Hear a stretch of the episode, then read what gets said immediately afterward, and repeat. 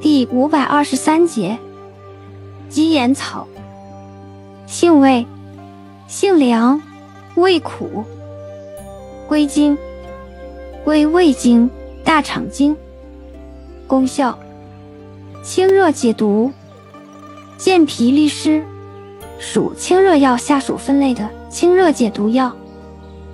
功能与主治，用是感冒发热、暑湿吐泻、痢疾、湿热黄疸、热淋、白浊。